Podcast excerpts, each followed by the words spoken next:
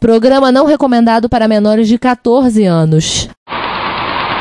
Computador, um mero brinquedo ou ambos? 1 mega de RAM em um Amstrad CPC. O arquivo que George Bush não quer que o Windows abra. A estrada para o inferno é pavimentada de boas intenções. Aqui fala o seu repórter retro, diretamente dos nossos estúdios em Retrópolis, com as últimas notícias da velhice do seu PC.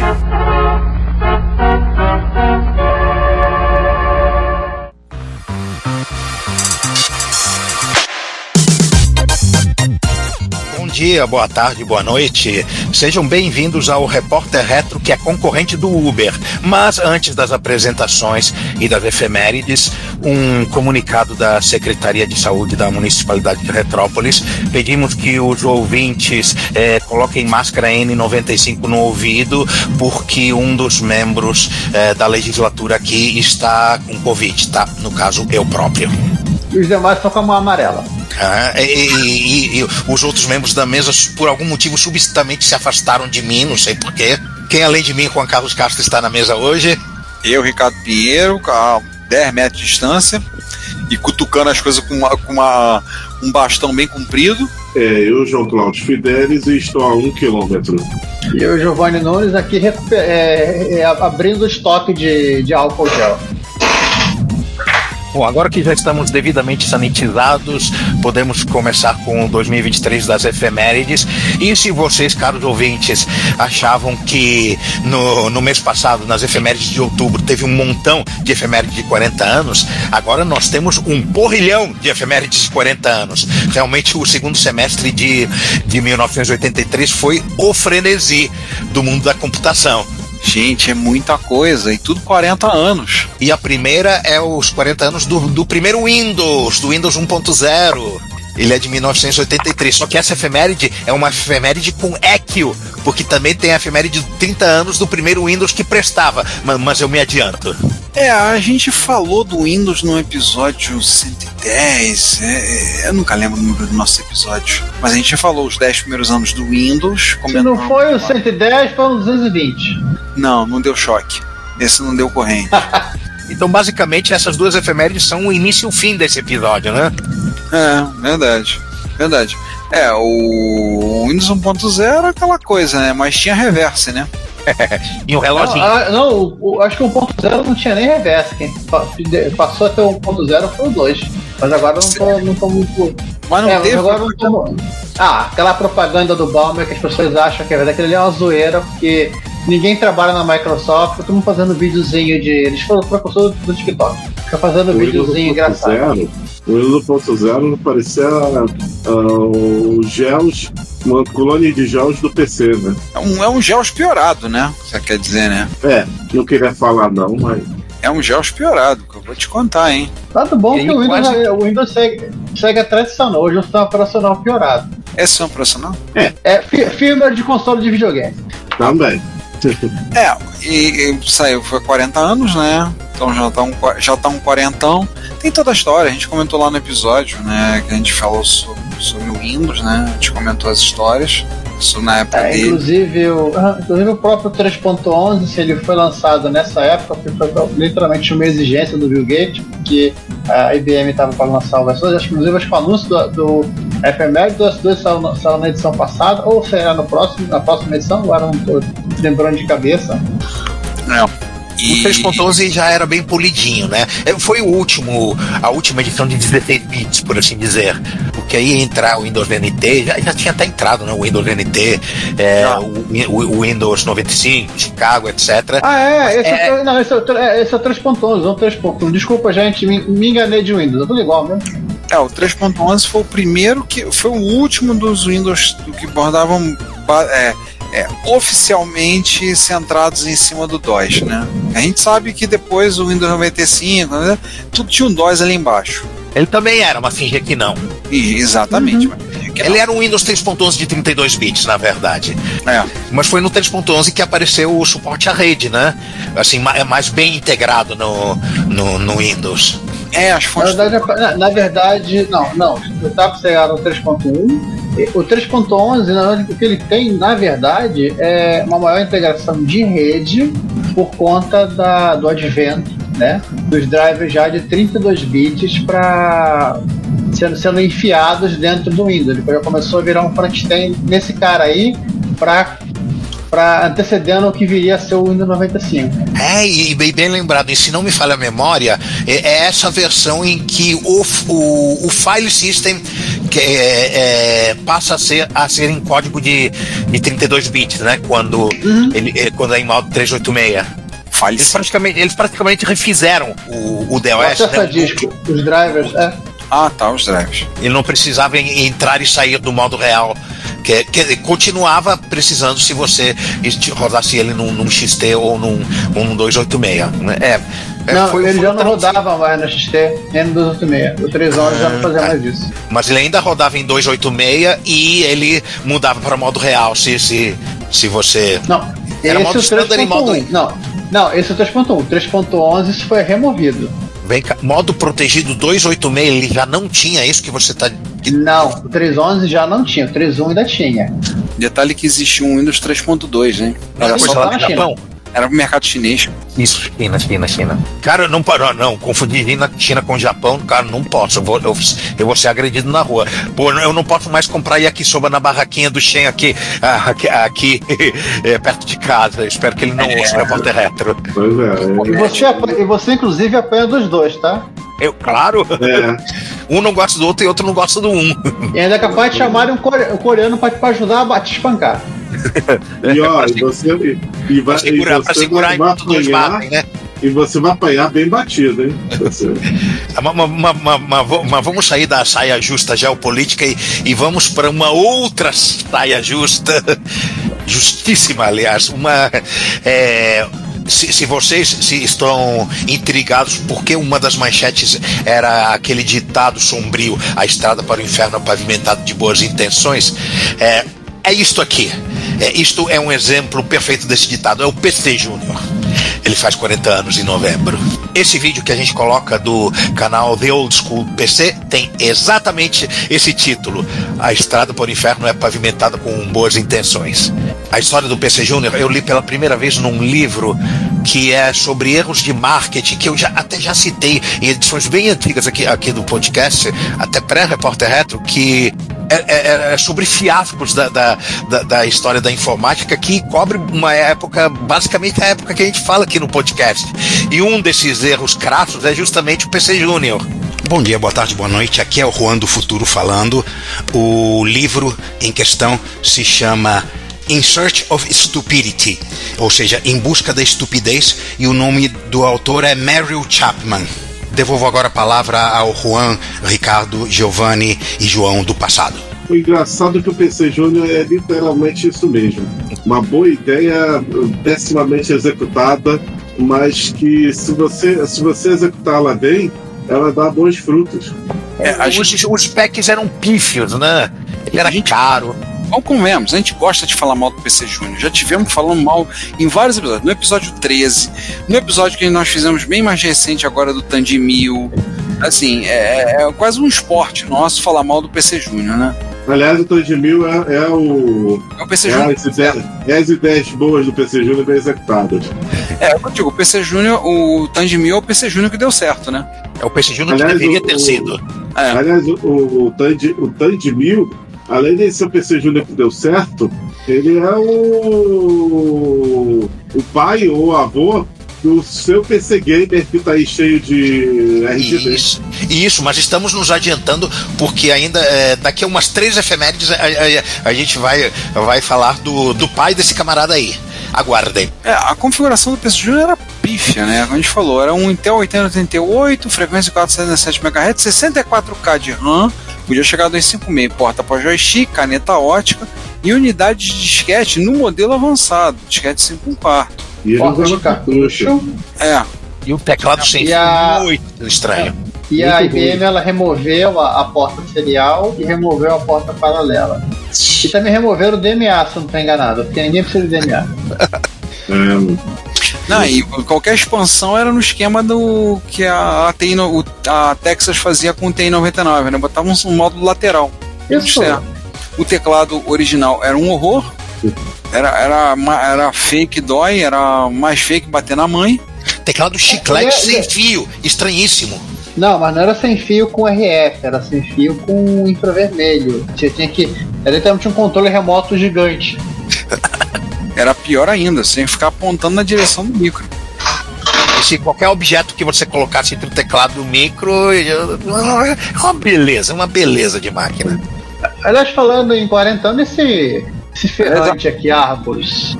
rapidinho. Aliás, a melhor coisa da propaganda do PC Júnior é o Carlitos. Mas, mas o Carlitos era, da, era dos PCs em geral, não, não, não só do Sim. Júnior. Eu É. sei, eu sei. Ou seja, mas- nem isso, nem isso ele tinha. Nem isso ele tinha. A Mas é, como eu disse, o, mas como eu disse, o- a- as, as coisas boas que o PC Júnior tinha, é, o, o Tandy Mil bebeu e bebeu bem. A Fez direito. implementação dele da, do, do vídeo, né? Que é melhor que o CGA, o, o áudio, que tinha um PSG no lugar de PC Speaker. Não, o Júnior também já tinha. Sim, eu tô, eu tô falando, o, o- isso, já, isso é veio dele.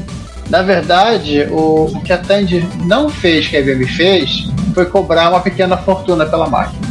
Não, botou um teclado decente, e ignorou a porta de cartucho que ninguém usava. Um monte de implementações boas, coisa que não tinha no PC Junior.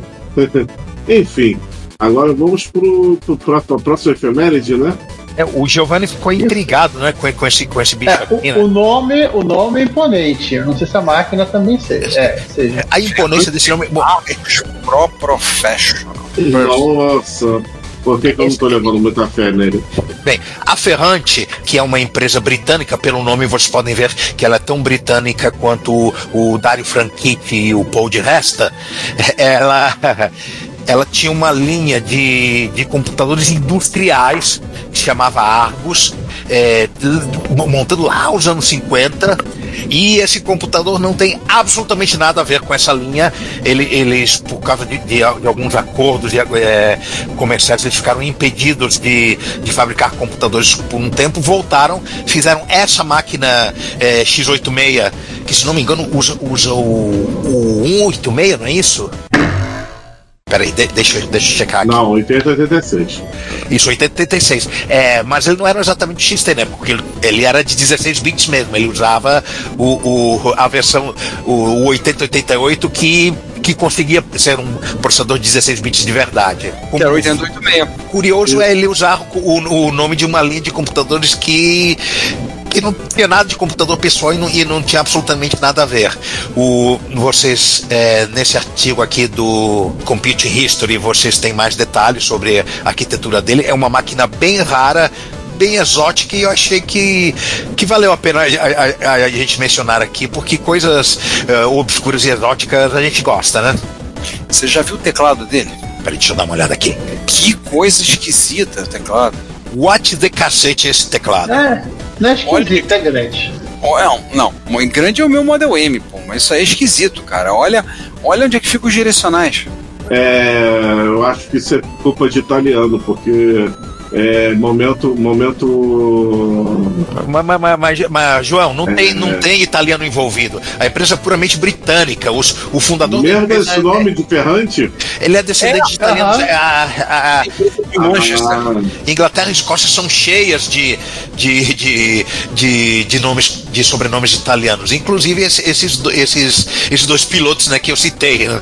Não, ah, é, inclusive, o, não, o legal do, no- do fundador é o Sebastian Ziani de Ferrante. Ou seja, além de ter nome de jogador de futebol, tem ela a ver com a Inglaterra. coisa estranha que a máquina tem. Ela tem três portas seriais. Ela vem com o sistema operacional FPOS 86, mas roda CPM 86 e MS2. Ah, tá. Era para rodar a versão multiusuário do, do, do CPM 86. Ah, o CPM, o multiusuário do CPM 86 era o MPM, né? Ah, por isso tinha três portas seriais, né? Isso. Não, não, não, só porque tem transportes seriais, quem tem, quem tem uma tem, tem nenhuma, quem tem duas tem uma. Aí quem tem três tem duas. Isso. A linguagem que vinha com ele: MBasic, PBasic, Syscobol e MS Pascal. Eu desconfio que esse PBasic era aquele negócio de P-Code do, do CSD Pascal, não, não é isso? Alguma coisa, de- alguma coisa parecida? E o, e o Cisco Ball é pra fazer sistema de granja, né?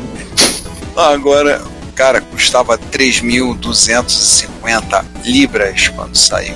E naquela época, a libra esterlina não era um, um pouquinho a mais que o dólar que nem agora, tipo uns três ou quatro vezes. Gente do céu. Era, era um chute no saco esse preço. Essa máquina era cara com força.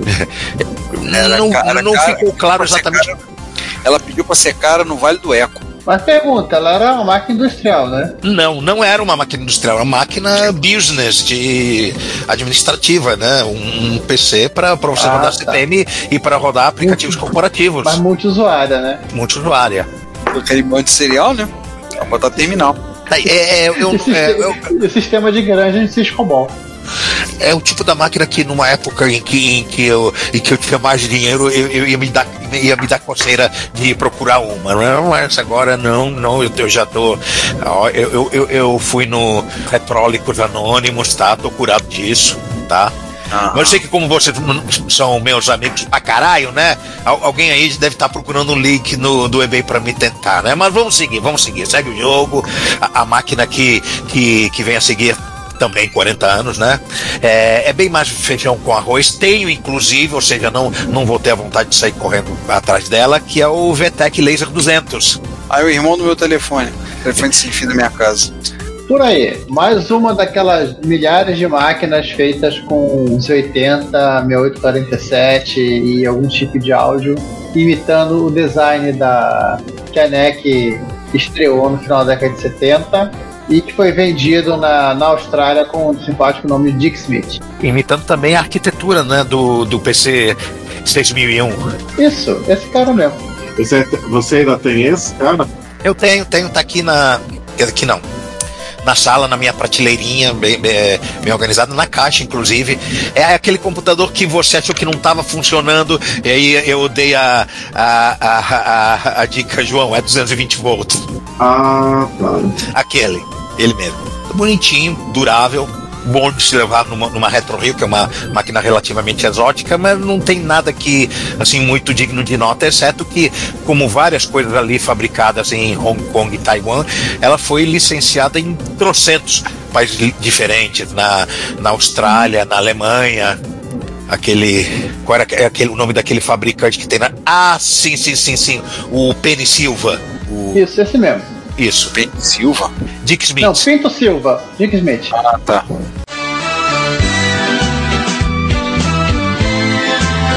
Eu acho que ele foi, ele era inclusive Salora na Finlândia. A Laser também fez, né? É a mesma, é, é a mesma empresa que fez aquele, aquele clone fantástico, né, portátil de, de Apple II, né, que é o Apple IIc antes do Apple IIc. O Apple II. Apple IIc Plus, an... não, é o Apple IIc Plus antes do Apple IIc Plus. Que é melhor do que o Apple IIc. E mais barato. E deu úlcera, né, no, no, no Steve Jobs e no Wozniak lá. No Job não, porque ele já, ele já tava brincando de, de TechPix lá, tá? tá- Ah, ele já tinha sido defenestrado. Não, ainda não. Não, essa Ele- máquina, essa máquina, não, essa máquina é 88, 80, Aquele clone de Apple, de Apple II portátil é de 88, tem certeza? é, é porque por conta dele que a Apple lançou em 89 o 2C Plus. Ah, Tarde assim? Sim, senão é eu, 88, eu, eu realmente 87. não, eu realmente não achava que essa máquina é, era tão tardia assim. Mas a gente está se desviando a- aqui. É, estamos desviando do assunto porque agora temos uma, uma outra máquina que assim como assim como o PC Júnior também flopou lindo e maravilhosamente. É, mas flopou de uma maneira um pouco mais produtiva, né? É o TAN de 2000, que como uma empresas de, de microinformática da época tem aque- aquele hábito de não saber contar, né? O primeiro computador baseado em arquitetura Intel, feito pela Tandy, Radio Shack, foi o TAN de 2000, justamente de, de novembro de, de 83, e ele tinha aquele pecado que, tu- que todas as máquinas do tipo têm, né? Ele não era totalmente compatível. Nossa. É isso, isso é a coisa mais Não era- engraçada. Não era pecado, ele teve, ele teve a, os palpites da Microsoft para para fazer ele, ele, ele não 100% compatível. É, o pessoal ainda confiava numa, numa possível independência de hardware que na verdade não existia, né? Não, não, era o que tecnicamente a Microsoft queria, né? Cria arquiteturas variadas, todas usando o MS-DOS e com uma e com um ecossistema de software que com uma, com uma, certa, bio, com uma certa biodiversidade de hardware. Acabou que isso não acabou não sendo tão viável assim. Agora, é, eu confundi o processador é. do Ferrante justamente por causa desse camarada aqui, porque esse usava 8186. Ah, sim. Tô vendo aqui, ó, 8 MHz de velocidade, frequência 128K de memória, expansiva 768, dois drives de disquete 5 quarto é, pela capacidade de memória você já é, você não, não que quem tem bastante familiaridade com a arquitetura PC pode ver opa isso ele está atropelando a área da, da, da, da MDA e da, e da CGA vai dar problema de compatibilidade realmente. Mas esse flop acabou é, levando a um não flop um, uma máquina extremamente bem sucedida que é, que é, que é o 1000 e os, os é, subsequentes membros de, dessa arquitetura, que realmente acabou sendo o, o PC Junior que deu certo. E aí você vê uma ligação entre três das efemérides de, de hoje. Aguardem, mas a gente não vai arrumar mais algumas, tá, ouvintes? Nós vamos providenciar mais umas ligações, só pra assustar. Eles passam a recuperar de um fra fracasso, pegaram o fracasso dos outros e fizeram sucesso. A história do, do, do Tandemil é uma, uma, é uma fantástica história. É, eu canso de falar do, do artigo que eu traduzi, né, da, do ataque dos clones. Procurem ataque dos clones no nosso site que vocês vão ver um artigo em, em três partes que fala extensamente da, da história do Tandemil. Aliás, a gente tem episódio com esse nome ataque dos clones, a gente fala dos clones, inclusive do clone que a gente citou da VTEC, do Laser 128. E, e falando. Inclusive, nós temos um episódio sobre o Tandemil, né, gente? Oh, Também, até mais recente.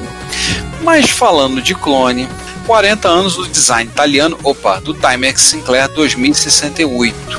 Não, não é do CP400, mas se você é, eu, é perdoável alguém olhar para a foto desse é, clone de, de Spectrum feito nos Estados Unidos e achar que é o CP400. Cara, parece mesmo. parece. Na verdade, vendido nos Estados Unidos. Eu acho que ele era, era, era fabricado em Portugal.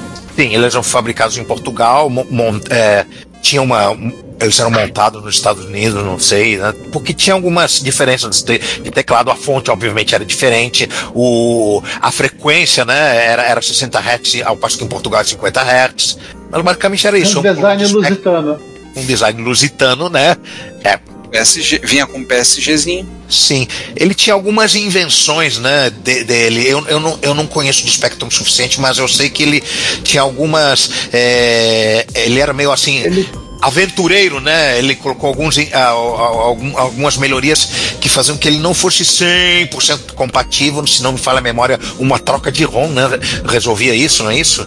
A, a troca de ROM resolve, tanto que tinha um cartucho que tinha justamente a ROM e ele tinha a porta de cartucho, ele tinha uma ULA mais sofisticada que permitia ele ter modos de vídeo muito próximo, por dizer, iguais ao, ao modo de vídeo do MSX, só que tem sprite. Uhum. Ele, ele, tinha inclusive modo acho que de 512 por 192, que, é, que era, esse era monocromático. É, e que, que na, imagino só, for, só seria viável num RGB, né? Ou num monitor monocromático com, com vídeo composto. Sim. Essa é uma máquina que eu ainda tenho vontade de ter. Se, é, se os astros se alinharem e e aparecer a oportunidade certa, eu, eu vou querer ter uma máquina dessas. Justamente por causa da, da história que a gente tem com, com ela, do design. É um meme, é, é uma máquina que gerou um dos nossos memes. Dos... Algum de nós tem que ter essa máquina. É o design italiano personificado. O último quarentão não, não é um quarentão legal, não, é, não, é, o, não é um quarentão que se deva comemorar.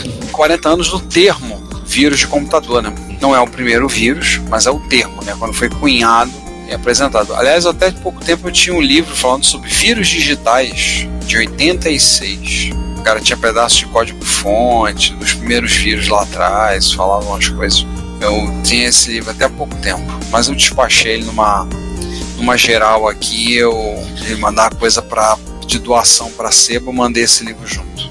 É, esse termo apareceu num seminário é, dado por Frederick Cohen, que era doutorando da Universidade da Califórnia, e esse seminário ocorreu numa universidade na Pensilvânia, e ele teve a ideia de usar esse termo para se referir aos worms, né, e, e outros é, softwares autorreplicáveis, hostis que, que já alguns deles já já, já, já, já causaram estrago né, né, nessa época. Sim, os primeiros vírus, e aí tem mil uma histórias. Desde o Trojan da, desde o Trojan da Madonna, passando pelo Stoned, o Sexta-feira 13, talvez o mais famoso de todos, o Brain, e por aí vai. Os primeiros lá, os primeiros vírus lá. Nossa, o vírus de boot, de, de setor de boot de MS-DOS, caramba. Eu, eu projetei em, em 1989, não, 90, uma plaquinha para antecipar a, a verificação de integridade para evitar a entrada de, de, de, vírus no boot do HD. Uma placa era simplesmente uma ROM de expansão que checava a integridade do setor de boot, né?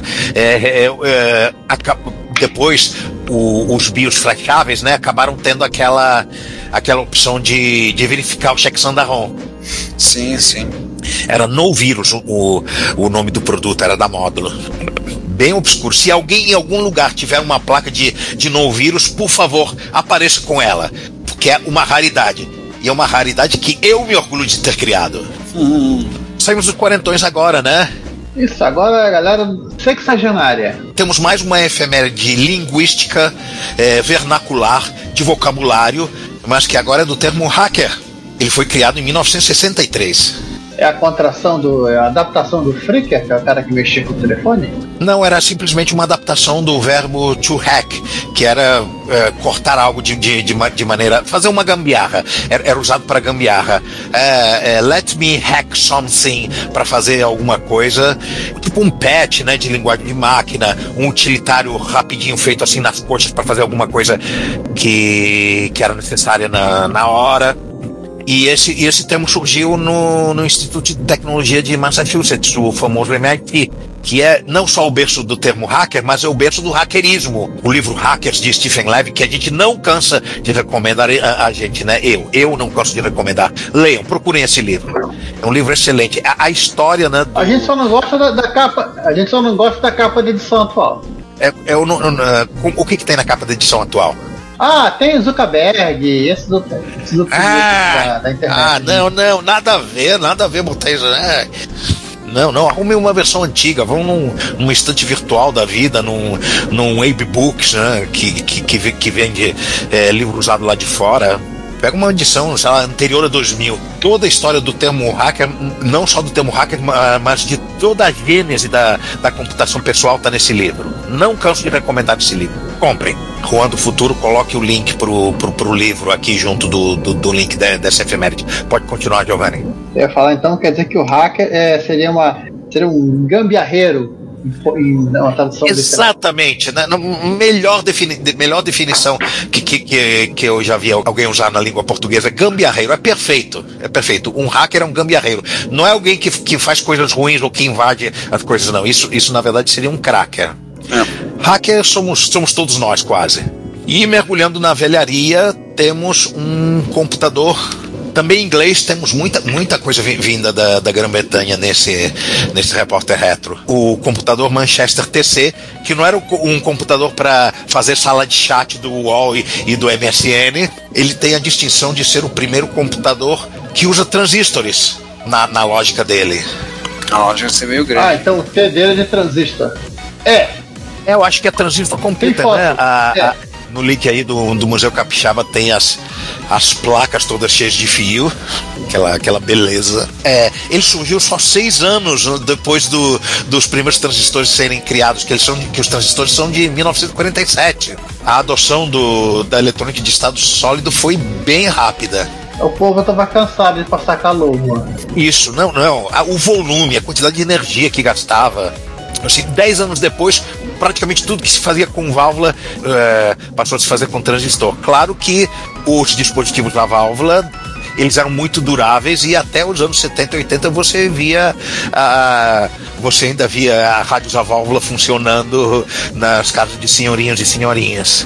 Não, no Brasil você comprava a TV a você comprava TV valvulada no Brasil até a década de 70. Sim, é, meus pais só aposentaram a TV valvulada preto e branco quando começou a ficar economicamente inviável chamar o técnico para consertar, é, lá para lá para 1981, se não me falha a memória. Eu acho até inclusive que a nossa primeira TV colorida, que é de 78, ela era valvulada. Provavelmente, se ela, se ela é fabricada em 78, 77, provavelmente ela ainda era valvulada. Ela foi comprada para a Copa da Argentina. Aqui em casa a TV colo- colorida também era dos anos 70, mas ela era antes de 78 e era, e era valvulada. O, o técnico vinha em casa e, e eu, e eu pegava as válvulas, eu usava potenciômetros e válvulas estragadas como um brinquedo. Nossa. E, já era um prenúncio do, do, do que estava por vir, né, na minha pessoa. Uma válvula estragada era um dos robôs é, marcianos, alienígenas. Eu, eu, eu pegava eu pegava potenciômetro e fazia ele ser a cabeça de um bicho esculpido com, com, com palitos. É, tinha três chifres, né? o- um- tinha uns olhos e, e- e um nariz. Tudo que um bicho precisa para viver. E antes que nós, ah, nós pro- procuremos alguma efeméride mais antiga, que é a septuagenária do, do, Manchester DC, vamos encerrar a sessão, vamos pro raso por dele, porque agora é literalmente ressuscitar o que mais velho que já morreu. Ah, sim. Rise from your grave. Vamos começar então com o Zag Electric, que trabalha com computadores que pesa muito, muitas centenas de quilos, né? Porque velho, porque velho é esse teu notebookzinho levinho. Ele, ele resolveu pegar algo leve, né? Pra trabalhar, pra variar. Uma estação Deck Rainbow. E mais uma vez nesse mais episódio. ou menos. Mais ou menos o Ó, quê? mais Eu ou menos. Ele já, ele, ele já tinha. Ele, te- é, ele, já, ele, tem, ele já tinha um deck Rainbow. mas Ele estava muito triste porque o deck Rainbow dele tinha tela monocromática, não tinha expansão memória toda populada e não tinha interface de HD. Ele falou com um, um cara que falou: Eu tenho um monte de deck Rainbow lá, lá atrás, no, nos fundos, na, na onde o cara tem essas coisas. E passou para ele um deck Rainbow com monitor e teclado novo. E o deck Rainbow completo. Assim como ele queria. 80, né? Inclusive, era- ele era 80, 88, mas ele tinha os 80 para controle de teclado? Não, né? Eu acho que era Não, pra rodar 80 sistema. para rodar CPM ou 80, 88 para rodar MS para rodar CPM. Ah, CPM 86. Isso. Que é uma que é totalmente Não, não, padrão. 80. É mais um. Ah, porque ela tem 80, 88 e os 80, né? Sim, sim. É mais um daquela leva de, de máquinas não padrão us- usando 8088, 8086, 8186, etc. E não contente com isso, ele também funcionava como um terminal. Sim. Joga nas. Na verdade, qualquer máquina dessas po- poderia é, funcionar como emulador de terminal se você simplesmente rodasse do seu sistema personal um emulador de terminal. Mas não, ele tinha um, ele tinha um terminal na ROM. Sim. E o curioso é que o cabo do monitor é também o cabo do teclado. É tipo um Y, né? Literalmente é um cabo que sa- sai os BNC, que você liga na, na traseira do monitor, é um DB alguma coisa, que você liga na DB25, que você liga no computador, e tem um, um, um, ja- um conector, não jack, não, é um conector desse de telefone, FJ11. é um RJ qualquer coisa, onde, esse de 4 então é RJ11, onde você ligava o teclado. Essa é outra máquina que eu tenho vontade de ter, mas que provavelmente só, só, só, de pensar nela o saldo da minha conta já vai diminuir. E o Zag, Zag ele comenta que ele vai, ele vai vender a máquina que ele já tinha antes. Ele teve que dar uma geral no Sai, drive. sai tentação, sai tentação, sai, sai tentação, sai, sai, sai. Respira fundo. Ok, vamos continuar. Ele teve que dar uma guaribada nos drives de teclado, né? Limpar e lubrificar os drives de disquete. Na verdade, é a primeira coisa que ele deveria ter feito. E como é que é a história? Ele queimou o teclado? Ele queimou o teclado porque ele fez o cabo, do, o cabo invertido. Ai, E ele ficou um tempo se, se, se perguntando por que, que a memória era, era de 704K até, é, até que ele entendeu o, o mapeamento de memória do MS-DOS. Ou seja, ele, é, uma coisa que ele achava que era defeito não era defeito. Ah, 640 mais 64. É, Vocês falaram que ele, essa é uma coisa pequenininha, lembrando que ele pegou esse monitor e colocou em cima do PDP-11 dele, e tem um outro, acho que é um- agora é um Minivax, que ele teve para utilizar esse- esses caras como, como terminal do computador.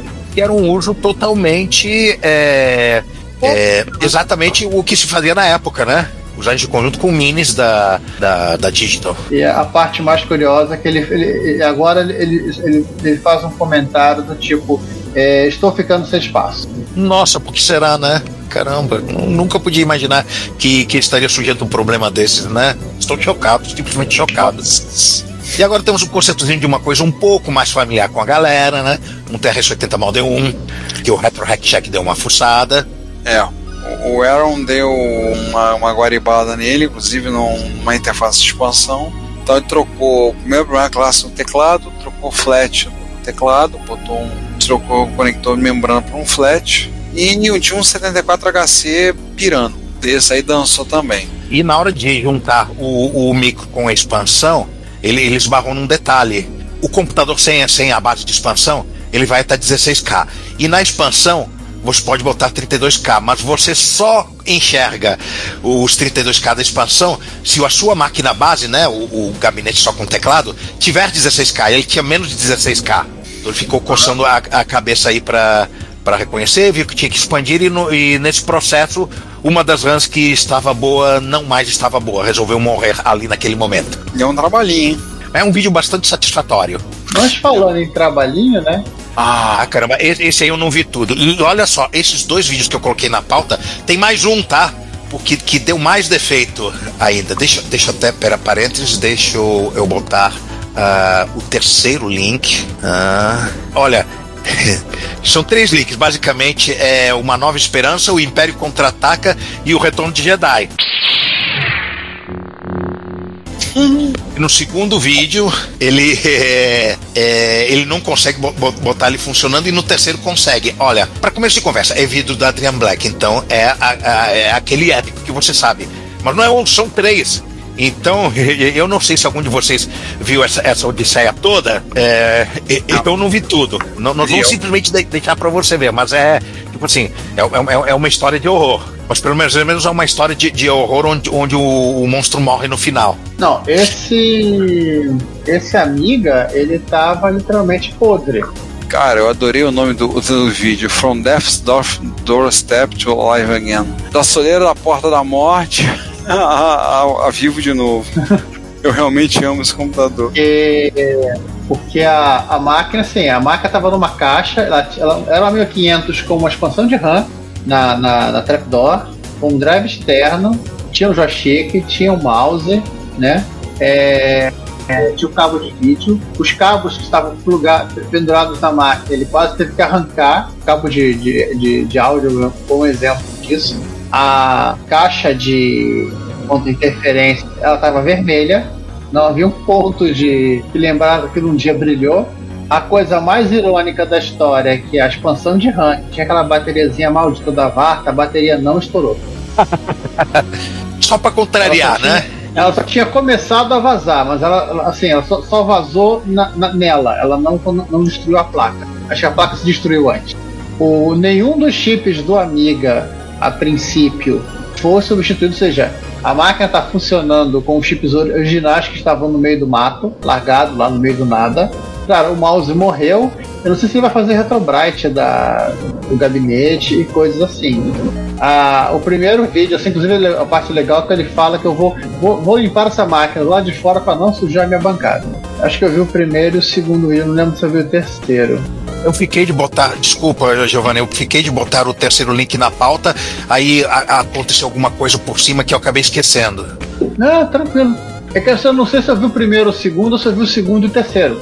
Mas ele trocou chip de integrado de outra máquina. Ele achou que tinha problema na. Assim, a, a, a, princípio você jogaria no lixo, amiga, se, se encontrasse com um troço desse, mas ele foi, ele foi perseverante. Mas alguns de nós jogariam a amiga fora, independente se tá funcionando ou não. Não, ah, tá. não, não. O Adrian Black não, não, não deixa nenhum computador para trás. Caramba, ele, ele, é, ele é o padre Júlio Lancelotti da, da retrocomputação. ele, ele, ele, ele resgata todo mundo. Vamos pro, pro que a gente tem de, de Frank agora? It's alive, it's alive, it's alive! Cara, esse vídeo eu comecei a ver. O Noel Lopes pegou um Amstrad CPC foi botar 1 mega no Amstrad CPC. Aí você vai, vai pensar assim: ah, mas botar 1 mega no micro 8 bits, ah, no MSX tem, mas não é tão simples no, como é no MSX que você bota no slot e vai embora. É, é bem mais complicado no Amstrad. É uma coisa bem Existe. O, o, que me deixou mais curioso aí, que, que eu não conheço o suficiente de, de arquitetura de, de Amstrad para opinar. Não sou capaz de opinar. É que existe um padrão, né? É, porque existem Amstrad CPCs com é, 128, 256, né? Isso passou de 256 da época. Sim, sim. E, e, eu não sei como é que é o esquema para ir a um Mega, não sei como é que é o, o backswitch, não sei se é uma coisa que só funciona com, com, com software atual, né? É, você sabe mais algum um pouco das mumunhas de, de, desse backswitch aí, Giovanni? Ele explica, é, tem, acho que não são todas as quatro páginas que são alternáveis, é uma coisa que deve ser muito parecida com a do Spectrum. Acho que são só duas páginas que são alternáveis entre páginas de, de outra máquina. Ou seja, é, quando ele colocou um Mega, ele colocou mais um Mega. Então essa máquina ficou com um Mega mais 64K. Ah. Ela funciona tipo a. É como se fosse uma, uma Mega RAM na MSX, né? E agora nós temos um mod feito num Commodore Max, feito pela Sayaka, do canal dela, Digital Ethic. Um mod muito simples, um mod de vídeo composto muito, muito, muito fácil. O Commodore Max ele é tecnicamente um rádio do Commodore 64 numa, numa outra roupagem. Né? Ele é um, é um Commodore 64 zero. Ele é o Commodore 32. Isso tinha 2K de RAM, né? É, ele tinha, ele tem ele mesma sequência de chip, só que assim, era ele foi feito no mercado japonês, depois com, visando o americano, né? Para ser um, um, computador doméstico para jogos. Ele já vinha com o VIC 2, ele já tinha o CID, esse tipo de coisa. Só que. E, tipo, ele foi lançado tipo, algumas Japão, semanas antes. Os japoneses não quiseram isso. Uhum. E a, ele, ele, ele, tipo e, assim, assim, ele foi a base do 64. A partir desse cara, ele, ele era um híbrido, um VIC com mais, mais, mais, mais mas ele já não tinha o mesmo mapeamento de memória né, e, de, e de I.O. do, do, do VIC-20. Ele, ele é, é, era o, o, a arquitetura que ia ser do 64. Ele já, já era quase um 64. Hum. Tanto que ela roda um joguinho, acho que um, um, é um Space Invaders, que foi feito para o Max, depois portado pro 64 fato, né, nesse mesmo vídeo. É um mod bem simples para usar vídeo composto, um vídeo bem relaxante de assistir, tão relaxante que, que eu fui lá e, e comentei o seguinte: é, mods simples que simplesmente funcionam são ASMR, é relaxante. É, ao contrário dos vídeos do Adrian Black que, que são frequentemente filmes de horror e que eu também adoro. Aí ela me respondeu: obrigado, eu também gosto muito dos vídeos do Adrian, ele é, é ele é fantástico. E por falar em vídeos legais, nós temos alguns vídeos legais. Sabe o Pense Bem? Sim. Pois então, ele originalmente ele foi fabricado pela VTech, né, ele foi licenciado, né, pelo qual é mesmo o nome da empresa que foi Tectoy? Ele é da Tectoy? Não, o Pense Bem era da Tectoy. O, é, ele é uma máquina feita pela VTech que é, entre as várias modinhas que a, que a VTech é, entrou lá em Hong Kong, eram micros educacionais. Micros não, né? Brinquedos eletrônicos computacionais. O PSP não chega a ser um computador. E esse pré-computer 1000, ele tá mais ou menos na mesma categoria, só que ele tem um BASIC. Ele tem um BASIC da Microsoft. E esse camarada aqui destrincha toda a arquitetura dele. E o 8-bit Show and Tell faz o. dá o serviço todo de todas as features do. Ele é um computador, ele é programável, tem basic. É um convite a se fazer hacking. Ele é. Ah, ah, e é outro, e é outra máquina que me deu vontade de ter. Não deve ser muito cara. Não deve ser muito caro, deve dar pra achar. E ele faz explorações no, no Basic. Eu só não gostei do fato de que ele não desmontou para ver o que tem dentro. É, ele poderia ter feito isso, né? V vamos ver se, se ele. É... Ah, não, ele, ele ele pegou esse micro emprestado e, de, e depois devolveu para fazer esses vídeos. Pô, faltou, né? É, pô, assim, traiu o movimento, velho. Mas o. o faltou o, o Mas a análise que ele faz do Basic é bem completa e vale a pena assistir o vídeo. Vídeo muito, muito, muito interessante. E por, por várias características sutis de como funciona é, os números de linha, o, os tipos de variáveis, etc., ele conseguiu chegar à conclusão com 99,999% de certeza que é um port de um Basic da Microsoft. Se é um porte licenciado ou um, um, um porte é, feito subrepticiamente, não sabemos, né? Mas, cara, eu gostei, eu gostei dessa maquininha. Cara, uma, se, é, o, o, César prova provavelmente ia gostar de ter uma dessas também.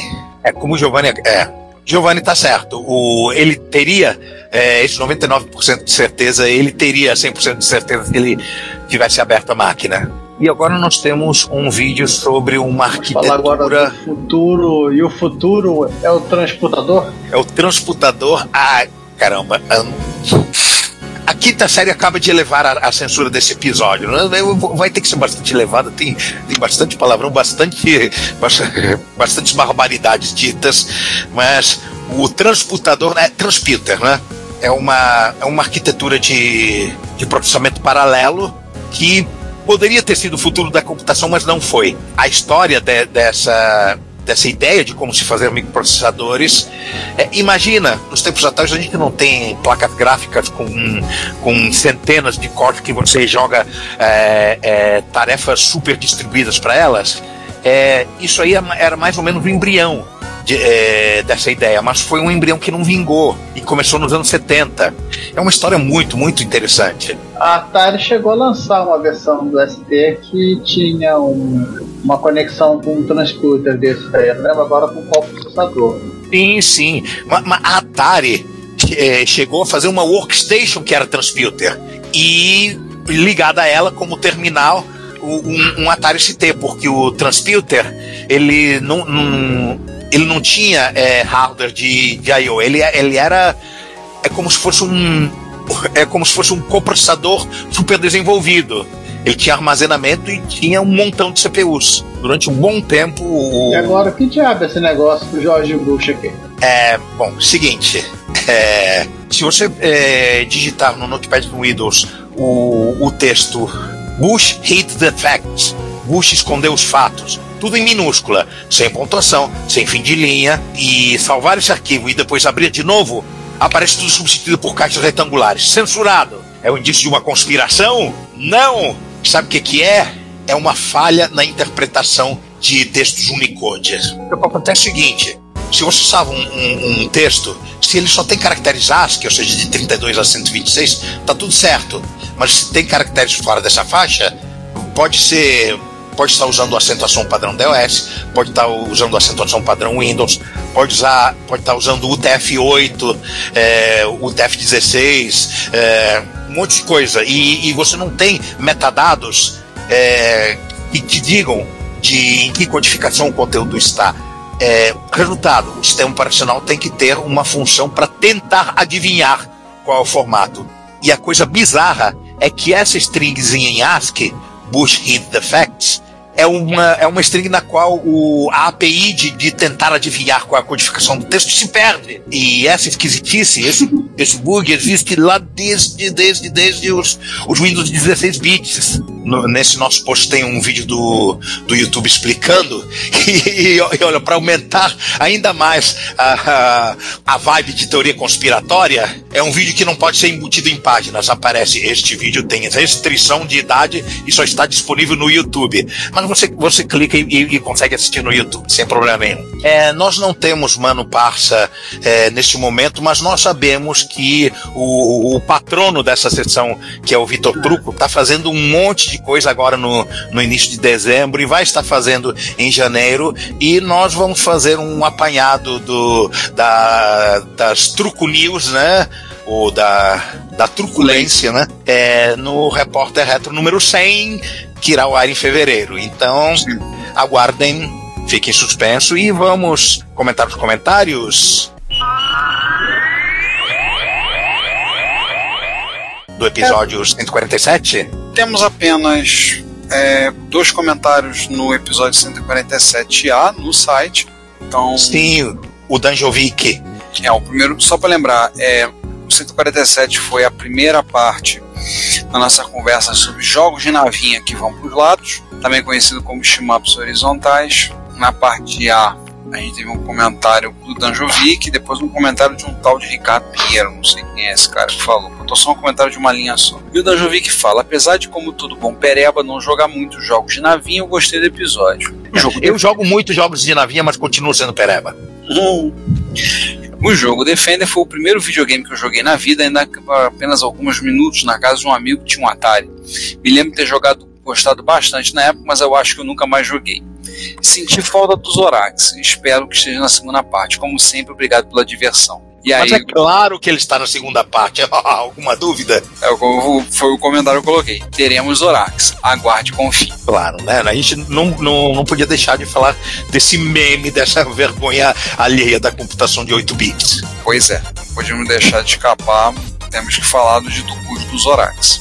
E passando para a parte B, nós tivemos um comentário no YouTube, né? Se você não é, ainda não assina o nosso canal no YouTube, recomendamos que você assine. Faça o que mais de 1.500 pessoas inteligentes já fizeram, assinaram o nosso canal, ligaram o sininho. Se bem que vocês sabem quando os episódios saem, então tem muita novidade, mas eventualmente pode querer botar vídeo. Já vai ligando o sininho aí para você receber. E o comentário é do Alexandre Garcês Vieira. Toda vez que vejo os títulos desses podcasts, me sinto lendo lince de uma enciclopédia. Lembram da Barça? Pior que é, né? É, tomo um, parte B. é, é mais ou menos como o prédio onde eu moro, porque o prédio onde eu moro tem bloco, entrada e apartamento. Nossa! É, é, tem dois níveis de bloco. Tem um bloco e o bloco do bloco. É muito estranho esse lugar onde eu moro. Bloco do bloco. É, lembra vagamente o lance da Barça. Mas é inevitável quando aparecem certas, certas figurinhas aqui para discutir certos assuntos aqui que e vão até o infinito ine- inevitavelmente e além. É isso, passando agora para a última sessão, né? Pro É Nós. Nós comparecemos no encontro Games RJ, né? Que é a versão beta do, do encontro que vai ser o spin-off do Canal 3. É, o que acontece? Ah, muita gente se perguntou se vai ter um encontro do Canal 3 do Rio de Janeiro, como é que tá. Então o que acontece? O pessoal que está na organização decidiu que agora não vai ser mais um encontro ligado ao Canal 3, o pessoal saiu de bom grado, sem problema, saíram, se afastaram da organização do Canal 3, e agora eles estão lançando um evento que vai ser o Rio Retro Games. É, vai, esse evento deve acontecer em abril, é, abril de 2024. Nós estaremos presentes, estaremos divulgando o evento aqui e já avisado de antemão, vai ser um lugar com ar-condicionado.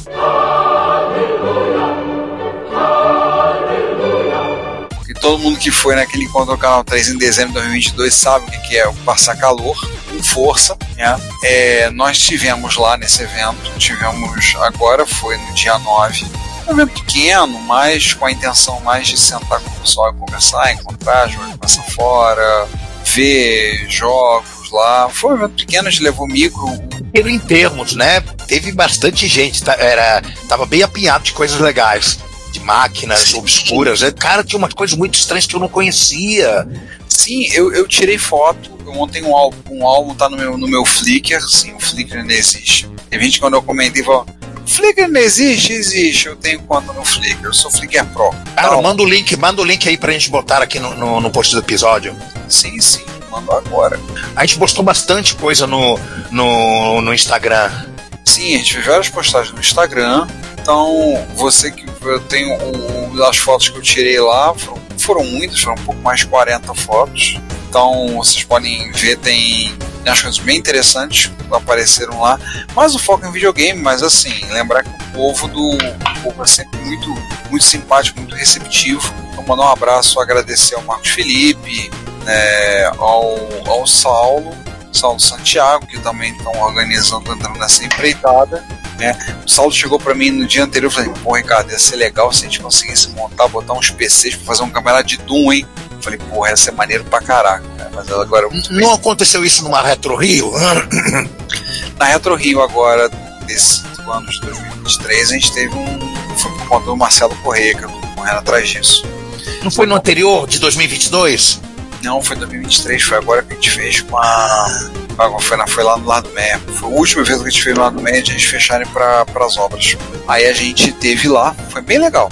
É Assim, ele falou, pô, mas agora em cima vai ficar difícil. Ele, seria legal se fazer uma próxima. Eu falei, ah, tempo a gente pode tentar correr atrás, ver isso, planejar. Começar com o pessoal pra fazer.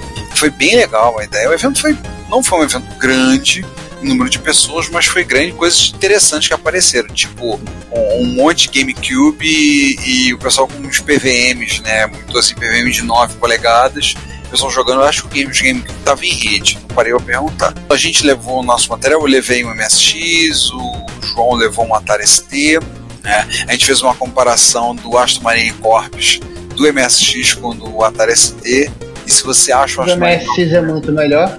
Pois é, e se você não acha o MSX sem graça, fez, vai jogar do Atari ST. A única coisa que ele é melhor é que ele é mais bonito, graficamente falando. Sabe o é... que também é melhor no, no MSX que, que, que no Atari ST? É o Moon Patrol. Não em termos de gráfico, mas em termos de jogabilidade. Eu achei meio, meio travado o Moon Patrol do Atari ST. Eu acho que o Moon Patrol, o Moon Patrol é 60 Hz, aquele mito do, do, do João é 50 ou, ou vice-versa. Deve ser um negócio. Eu, eu joguei na minha máquina e ele roda bem. Mas o meu, o meu com certeza é 50 Hz, porque ele é alemão. Agora parece um negócio que eu fiquei fascinado. É fora do, do nosso ponto de corte, mas eu tenho que mencionar que é aquele console maluco da, com cartuchos da Disney. Aquele handheld. Ah, aquele. Sim, sim, sim. Deixa eu ver, eu tenho uma foto dele aqui, eu vou ver. Tá no nosso Instagram. Sim, ficou. Aquilo ali é muito doido, cara. É da VTEC, não é? É, pra variar, né? Cara. Tinha que ser. da VTEC. É o, v, é o V-Smile Cyber Pocket. Que coisa. Mais daquela ali infantil, né? Sim, sim. Aí tinha o portátil, é, tinha o outro ali. Só que ele é bem posterior, ele é de 2004. Sim, tá muito, muito esquisito. O legal do encontro desse você vê as coisas. Você tem vontade de ver, ver e mexer com coisas diferentes. Como a gente vai? O prazer de estar numa Retro Rio. Só que um evento de games você vai lá e joga um pouco. Então eu joguei um pouquinho no PC Engine, joguei no, no Dreamcast, jogo um pouquinho, claro, com Pereba não fui muito longe, mas joguei. Vimos lá um 3DO e todo mundo passou, olhou pro 3DO e cuspiu no chão. então, assim, foi bacana o evento. Era pra cuspir no chão? Ipa! É. Vai ter agora para abrir o evento, estaremos lá, né? Estaremos lá, vai ser um Vai ser, uma coisa bem legal, vai ser bem legal de se visitar. Teve um pessoal que filmou, passou lá aquela, uma menina que tem um canal no YouTube, a Jéssica, Jéssica App, filmou, aí filmou MSX, filmou o Atari ST, conversou, perguntou um monte de coisa sobre ele. Então deve ter algum vídeo no canal dela, se vocês visitarem o canal dela, da Jéssica App, vai ter um vídeo falando sobre o evento lá.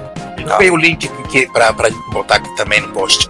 Tá, deixa eu procurar. E, e eu quero mencionar um momento de colisão de mundos que, que aconteceu, porque esta, é, para surpresa de absolutamente ninguém, não é a única turma nerd geek que eu participo. Antes mesmo de eu entrar na, na retrocomputação, eu participo de uma turma de jogos de tabuleiro. E existe uma intersecção significativa entre os dois conjuntos. Uma delas é um camarada que, que mora no Canadá e que veio, e que veio passar dezembro aqui no Rio de Janeiro, Léo Rossi. Fala, Leozão que ele é amigo de infância do Saulo, porque os dois são de Rio Bonito. Ah, e que, eu, acabei conhecendo os dois de maneira independente. Outra interseção é o Carlos Couto, né? O Kaká, que, que eu consegui infectar com, com o vírus do MSX, né? e, que, e que por causa justamente dessa colisão de mundos eu não pude ficar no evento todo, eu fiquei mais ou menos na metade do evento e depois eu parti para jogos de tabuleiro ali mesmo na Tijuca. Só muito legal. olá, Kaká. Olá, Léo. Olá, Fábio. Olá, Ed. Olá, Camilo. Olá, galera toda. Fica aí o salve aí pra, pra, pra galera de jogos de tabuleiro do Rio de Janeiro. É, a gente falou do evento, a gente trocou a ordem, né? A gente falou do evento do Games RJ, mas a gente não falou do evento que a gente foi antes, que foi o evento do Animo Clube, que nós fomos mas convidados. existe uma justificativa para isso. Tá mais fresco na memória, ó. Não, não, também porque é o seguinte, porque o seu amigo do Canadá que lhe trouxe uma coisa retro, você, é. você o recebeu num, num local que também foi pessoal de lá pro Anime Club. É, que a GOB, a Game of Boards, olha, os mundos estão colidindo totalmente. É, é, será que vai começar a Secret Wars? O nós fomos no evento do. Nós fomos convidados para um evento geek, nós comentamos aqui, o Animo Clube. Foi pra gente, foi uma novidade. Nunca fomos convidados para um evento geek que nós tivemos lá foi no SEST Senat de Paciência, que é bem zona oeste do Rio de Janeiro, então é, é quase no extremo da cidade, mas nós estivemos lá presente, foi no dia 20. Alguns diriam que é a zona oeste da zona oeste. É, é, é a zona oeste da zona oeste. Então Santa Cruz é a zona oeste da zona oeste da zona oeste. Isso. E, e Sepetiba é a zona oeste da zona oeste da zona oeste da zona oeste. Deixa aí que, que a Inception tá entrando demais, mas é, é, aí a gente pode falar realmente da única, da única coisa ruim que a gente pode falar do evento. Que como ele era tão longe, o público foi menor do, do, do que esperado. Por motivos É. puramente geográficos, porque o evento foi muito bem organizado, tinha muitas coisas legais de, de, de- tinha coisas nerds É, e tinha- geeks, cosplay, os cosplayers estavam ótimos. Tinha muito stand, muito stand de pessoal vendendo coisas, então tinha umas coisas bem interessantes lá. Tinha o pessoal de jogos de tabuleiro, como o Juan já mencionou ali também. Botaram máquina, tudo. Acho que foi uma, foi uma experiência, um evento novo. Pessoal começando a fazer um evento, porque tem muito evento desse tipo que ocorre mais para a região, mais para áreas mais centrais da cidade. E um evento que privilegia o pessoal dos bairros como Campo Grande, Paciência, Santa Cruz, é, sendo que Campo Grande é um bairro muito grande no Rio de Janeiro, né? só o bairro de Campo Grande tem quase mais de 600 milhões, 600 mil pessoas morando, né? 600, ah, acho que chega a 800. Aquela região ali tem tranquilamente mais de um milhão de pessoas morando tranquilamente. Então assim é uma coisa nova, assim. Infelizmente as pessoas foram, não foram muitas pessoas, mas o evento muito bem organizado. Dou os parabéns ao Felipe, né? E eu fiquei depois intrigado, falei, como é que o cara convidou a gente a conhecer isso? Ah, ele, depois eu descobri. E ele é ele é amigo do Renato, amigo nosso, Renato Lima. E ele falou assim: Pô, eu tô sempre querendo um evento de vocês, mas não consigo. Agora eu consegui, eu trouxe vocês pra cá. É, assim, mamãe não vai à montanha tal, tal, coisa, coisa e tal. Pois é.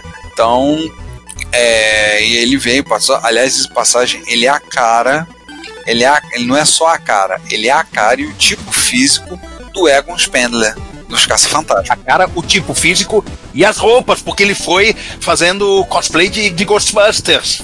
Pois é, é, é, você olhar, E aqui é a vinhetinha pra tocar música do Gostoso. Claro. e assim, bateu o olho, lá, todo mundo falou, falou, olhei, gente, é o Egon? O Egon tá ali? Ele mesmo? É, São, dois, são dois irmãos organizando o encontro e mais algumas pessoas. Eu, eu sempre misturo o nome dos dois irmãos. O Egon é o Felipe, né? Ou não? Isso, é o Felipe. Então, assim, foi um evento legal pra caramba, curti. Felipe Stoll, o nome dele. É, Eu, eu, eu, eu lembrei do sobrenome. Verdade. Felipe Stoll. Então, assim, foi um evento bem legal, um evento bacana, assim. Mas uma pena que, assim, acho que é também uma iniciativa deles começarem, tentarem fazer coisa nova, tentar começar. O que a gente sabe, né? O Giovanni sabe disso tão bem quanto eu, de MSX Rio, gente batalhou no início com o MSX Rio, começando, fazendo, as lutas que a gente tem, né? A gente até hoje passa por luta para questão de questões de espaço, né? Batalhando, inclusive até citar para vocês que a gente está planejando para agora para 2024 os eventos, tá? Esperamos que o próximo seja melhor, seja maior, tenha mais gente participando. Com certeza. Tem, to, tem todo o potencial. É, tendo acontecido no ano anterior, tendo divulgação, tendo vídeos e, e, e fotos do evento que aconteceu antes, tem toda, toda a condição de, de, de crescer e, e de, de se tornar uma, uma, uma tradição, um evento fixo da, da Zona Oeste, porque é realmente uma, uma, uma região que não tem coisas desse tipo. E vamos ser francos, o espaço, o espaço é muito bom, com ar-condicionado. Com ar-condicionado, meu Deus, nossa, eh, das N, da- da- das N razões que a gente quer que, que esse evento continue, floresça e vingue, essa é uma das principais, ar-condicionado. nossa senhora. Só para situar vocês a questão do ano que vem, o planejamento nosso para os eventos do ano que vem é só não tem ainda fechado, mas a expectativa, né? Só comentar com vocês, caros ouvintes, a nossa expectativa. O espaço do lado do Mer continua em obras, eles estão fazendo um monte de reformulações, não sabemos se estará disponível ao longo de 2024. Talvez sim, mas a gente não está contando com isso. O nosso planejamento é termos duas MSX Rio no ano, tem uma em março, outra em um, no espaço que a gente conseguiu, que a gente fechou uma parceria muito bacana, que é no espaço da nave do conhecimento ali no Engenho de Dentro. A gente vai, eu pretendo dar uma voada na nave antes do fim do ano, então por ocasião já ouvirem isso, provavelmente já terá ido pra, só para conversar, para saber, para a gente já fechar alguma coisa para as datas. Então serão dois sábados em outubro. E como em 2024 não teremos muitos feriados prolongados, aliás, teremos pouquíssimos feriados prolongados, é, a gente tem a intenção de fazer a Retro Rio num espaço, num outro espaço, no Caluste, né, o Centro de Artes com Bequian. A gente vai ver isso, por exemplo, tem umas respostas aí, mas fazer pegar um final de semana qualquer, não pegar do feriado, que, na boa, a gente vai ter o feriado, os feriados prolongados desse ano que vem serão, em 2024. Carnaval, Páscoa é, Corpus Christi e depois Proclamação da República. Ou seja, a gente vai ter o carnaval no, final, no final de maio, o feriado do Corpus Christi, para depois só em novembro ter um feriadão. Os feriados vão cair sábado, vai ter alguns que vão cair quarta-feira, então não dá para fazer, não vai lá para emendar. Então fazer uma, uma Retro Rio num feriadão, é, não mais um ano, vai ter poucos feriados prolongados, tá boa, não vai dar certo. Então a gente fica mais flexível, a gente vai tentar pegar um sábado e um domingo, vamos batalhar para um sábado e um domingo, na talvez em junho ou início de julho. Não temos ainda nada, não fechamos nada, mas já convidamos vocês, nossos ouvintes, a já reservarem, já estarem atentos, porque a gente está planejando para provavelmente nos primeiros sábados de março, julho e ou talvez no de junho, não estamos fechado por acaso para Retro Rio, que seria o final de semana, e é, outubro, tá? As coisas podem mudar, não sabemos ainda como é que vai estar, como é que não está acontecendo, mas a princípio esse é o nosso planejamento. E queremos muito que esses dois eventos novos façam parte do nosso calendário permanente também. A Games RJ e o Animo Clube. Sim, sim, sim. Então vai ser o Rio Retro Game já tem redes, já, tá, já tem redes sociais, é, já tem Instagram, já tem Facebook, já tem. Deve ter até TikTok para ver o Marcos Felipe fazendo dancinha. Espero que não. Eu não precisava dessa imagem mental. É, é dispensável, concordo contigo. É dispensável essa, idade, essa imagem mental. Mas eu resolvi provocar mesmo para vocês terem dormir, todo mundo dormir mal, todo mundo passar mal com isso, com essa imagem horrível. É, dos outros eventos, o que eu tô sabendo, no carnaval agora vai acontecer o MSX Vale do Paraíba, que vai ser em Caçapava, no período do carnaval. É, o evento do MSX em Curitiba estará acontecendo no feriado de Tiradentes. O feriado de Tiradentes vai ser, acho que vai ser no sábado. Ah, vai ter um feriadão, a gente vai ter um por conta do. Vai ser local por conta do São feriado de São Jorge, dia 23 de abril, que vai ser uma terça. Mas eles devem pegar, no domingo vai ser 21 de abril, eles devem manter nessa mesma data o de Curitiba. Estão vendo um espaço lá. É, o encontro de Jaú deverá acontecer no feriado do 15 de novembro, tá? Esse ano, provavelmente sem ser prejudicado pelo Enem. Inclusive, aniversário fazer do... no 20 de, Não, é aniversário 20 do de 15 novembro, de vai ser? Ah, vai ser no 15 de Jaú. É, 20 de novembro vai ser quarta-feira. Ah, tá. Aí, então, que nós estamos, essas são as principais datas que nós estamos sabendo. E o Encontro MSSP, que aliás aconteceu agora no início do mês, infelizmente não nós pôde estar presente, a MSXSP, né? E é, teve, teve a MSXSP e deve ser no início de dezembro. Mas já tem gente pedindo pro, pro Ravazzi para mudar a data, início de dezembro. Dezembro é um mês complicado para todo mundo. Colidiu com o Animal Club, se não me falha a memória, não foi? Teve uma colisão aí da SP. Ele colidiu um Games RJ. Então, assim, é complicada a data, às vezes o pessoal pediu para puxar mais para frente, para ver, não sei. Vamos ver, porque é com eles, eles com a organização, seja, o Daniel Ravazzi, vão fazer. Então, o que nós estamos sabendo de eventos, a princípio, são esses, tá? A gente vai estar divulgando melhor mais à frente, estamos começando a ver, estamos começando a retomar os contatos para começar a ver, para começar a divulgação. Esperamos que vocês participem não só dos eventos que a gente está organizando no Rio de Janeiro, mas também tiver a oportunidade de visitem, participem dos eventos, tá? Todos os outros, se tiver pessoal que estiver ouvindo a gente, tiver outros eventos para divulgar, seja de, ret de retrocomputação ou retro game, por favor, passe para a gente divulgar, tá? A Retro SC de lá em Santa Catarina vai acontecer duas, já acontece vai ser maio, a outra em novembro. É, esse ano foi em Florianópolis. A, a Retro RS, eu não sei como é que ficou, que é a intenção de fazer um evento um pouquinho maior, o pessoal lá do Rio Grande do Sul. Então, pessoal que tiver tá acontecendo nos eventos, por favor, divulguem, passem pra gente, a gente vai ter o maior prazer em divulgar e colocar. E divulgar. Se a gente puder, a gente vai, explicando bem, vai ser mais complicado com os feriados, né? E as questões de custo. Mas, por favor, a gente tem o maior prazer em divulgar e passar e, e compartilhar a palavra da retrocomputação. Fechemos? Fechemos, fechemos o Repórter Retro e fechemos o ano de 2023. Feliz 2024 para todos vocês. É, aproveitem para largar a mão dessa palhaçada de usar um certo número para fazer piadas homofóbicas, tá? Não façam isso. Não façam isso porque vivemos em outros tempos. E aproveitem o ano que vem que vai ter que vai ser cheio de coisa boa. E a piada tá velha, né? Do fazer coisas do Ah, sim. Meu, meu, meu, porque, olha só, se você quer sacanear o Fluminense, tem, tem, tem muito, muito motivo para sacanear o Fluminense. Para come, começar duas séries B que eles não pagaram. É.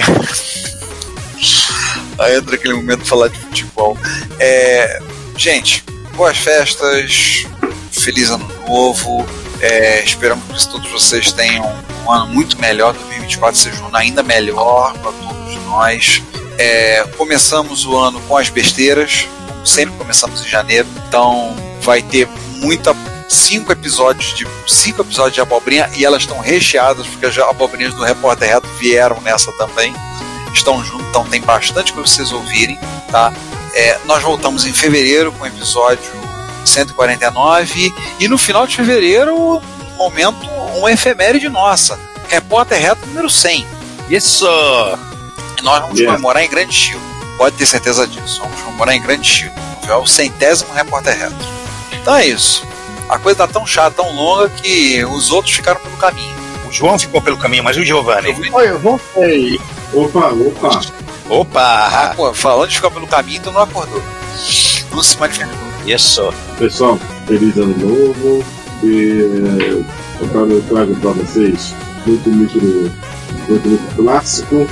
E é isso aí. O 2024 com certeza vai ser eh, um ano bem melhor.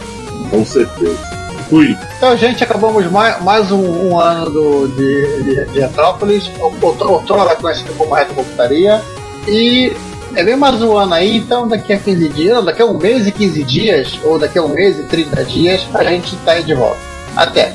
Nossos episódios também estão disponíveis no Spotify, Deezer e Apple Podcasts. E não se esqueça de assinar a Retrobits, a newsletter da Cidade dos Clássicos, para ter no seu e-mail todas as sextas as últimas notícias do mundo da retrocomputação. Fale conosco nos comentários das postagens, pelo e-mail contato@retrópolis.net.br e visite o perfil Retrópolis nas redes sociais.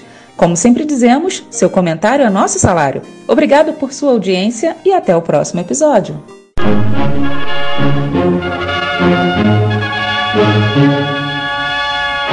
you.